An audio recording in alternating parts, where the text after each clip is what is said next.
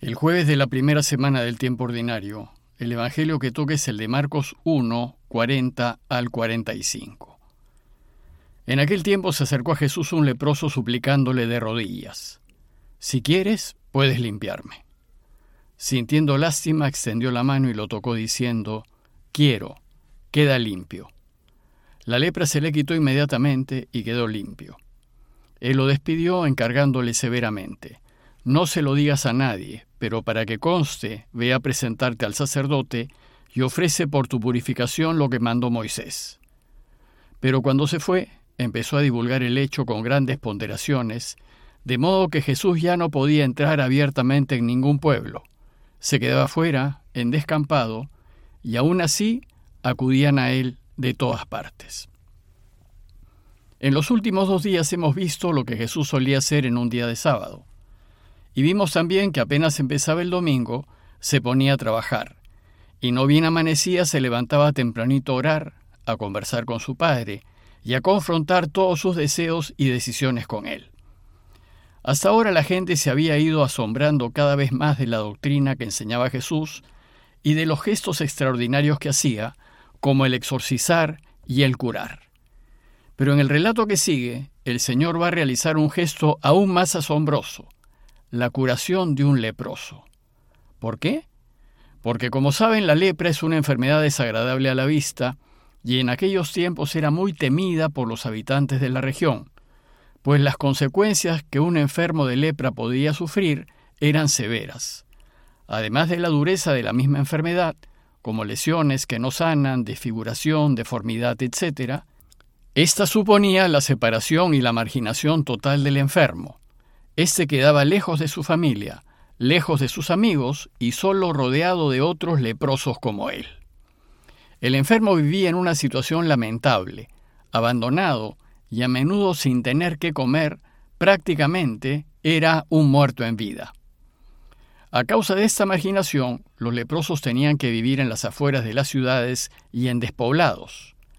Recordemos también que para los judíos todo enfermo es un pecador y por las características de la lepra, se consideraba que el leproso debía ser un terrible pecador.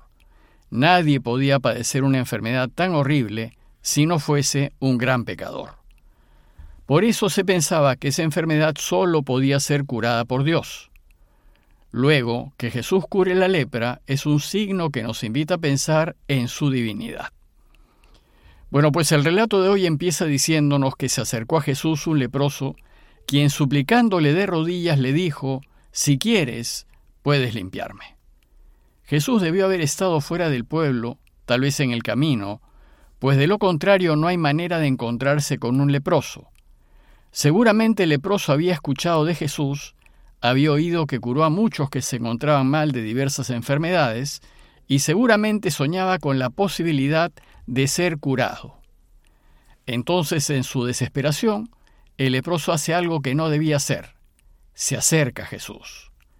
Los leprosos no debían acercarse a nadie. Nadie los podía tocar para no contagiarse. Pero Jesús es su única esperanza, y es una esperanza contra toda esperanza.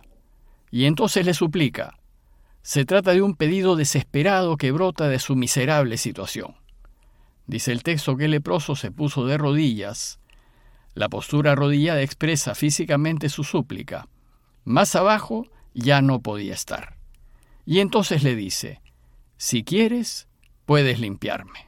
Si quieres, solo si es tu deseo, si es tu voluntad. El leproso, el pecador, sabe que no puede exigir nada. Solo espera en la compasión y en la misericordia de Dios. Pero además no le dice cúrame, sino le dice límpiame, pues se sabe manchado por su pecado. Y entonces la reacción de Jesús es de una enorme compasión. Dice el texto que sintiendo lástima, pues la terrible situación del leproso le toca el corazón, lo conmueve, hace algo que no debía hacer. Extendió su mano y lo tocó. No debía hacerlo, no solo por el contagio, sino porque quedaba impuro, quedaba legalmente contaminado ante la ley de Moisés por culpa del pecador. Pero a Jesús no le interesaba el contagio ni le importaba quedar impuro. Solo le interesaba aliviar al leproso, aunque eso le significase caer en impureza legal. Es decir, estaba más preocupado por la salud del otro que por la suya. Además, el gesto de tocarlo demuestra una especial preocupación, que supera la repugnancia de la enfermedad y que demuestra afecto, solidaridad, misericordia, consuelo. Es un gesto que expresa cercanía con el pecador, aunque nunca con el pecado. Inmediatamente después de tocarlo, Jesús le dice que sí quiere curarlo y expresa su deseo diciéndole, quiero, queda limpio. Es un sí rotundo, definitivo, sin dudar, pues Dios siempre quiere curarnos, perdonarnos. Su deseo es que estemos bien.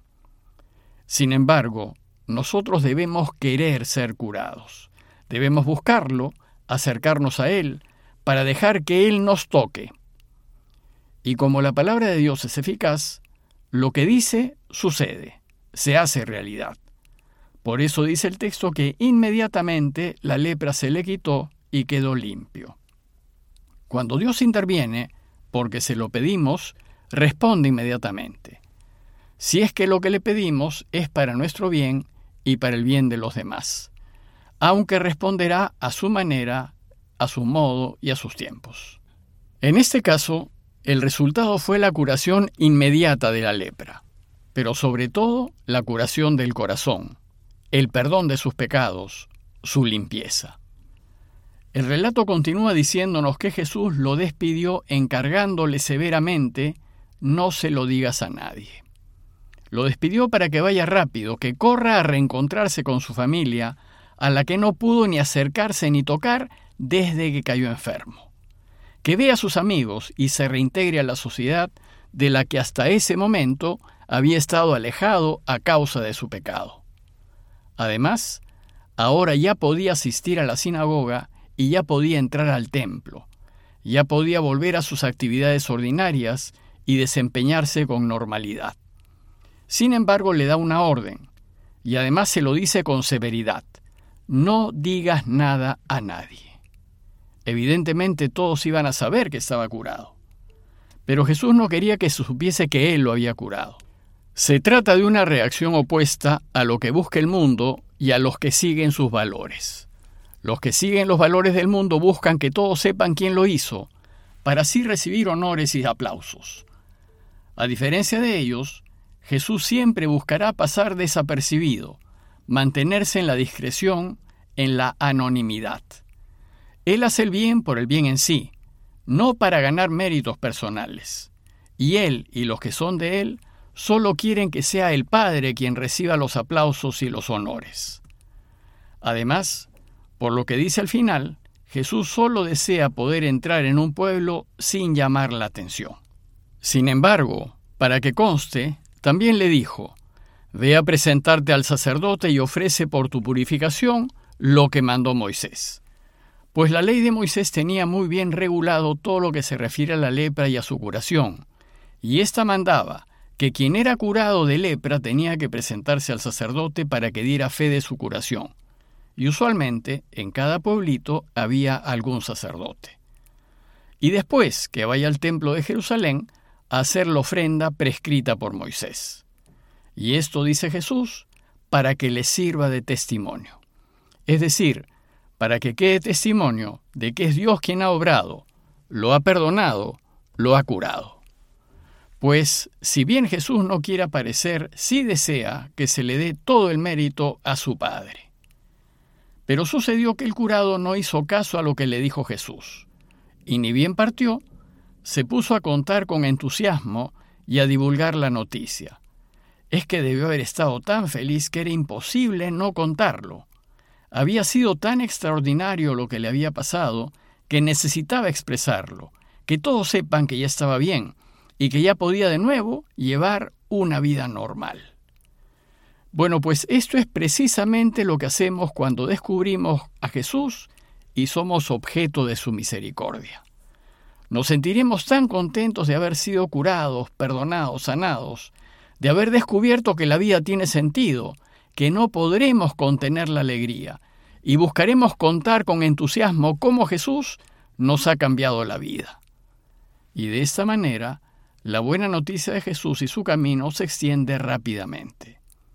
Pero la reacción del leproso curado le va a complicar la vida a Jesús, pues dice el texto que ya no podía Jesús presentarse en público en ninguna ciudad.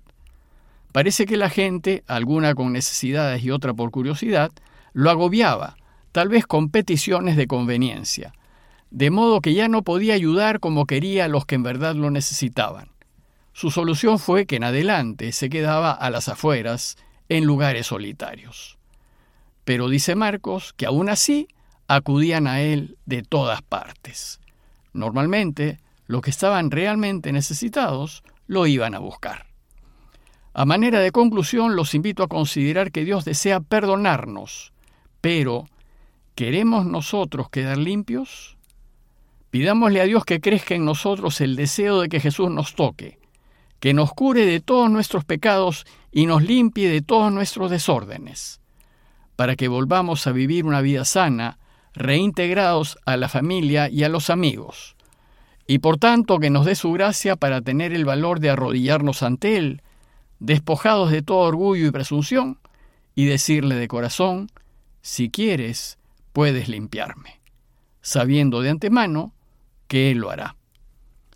Parroquia de Fátima, Miraflores, Lima.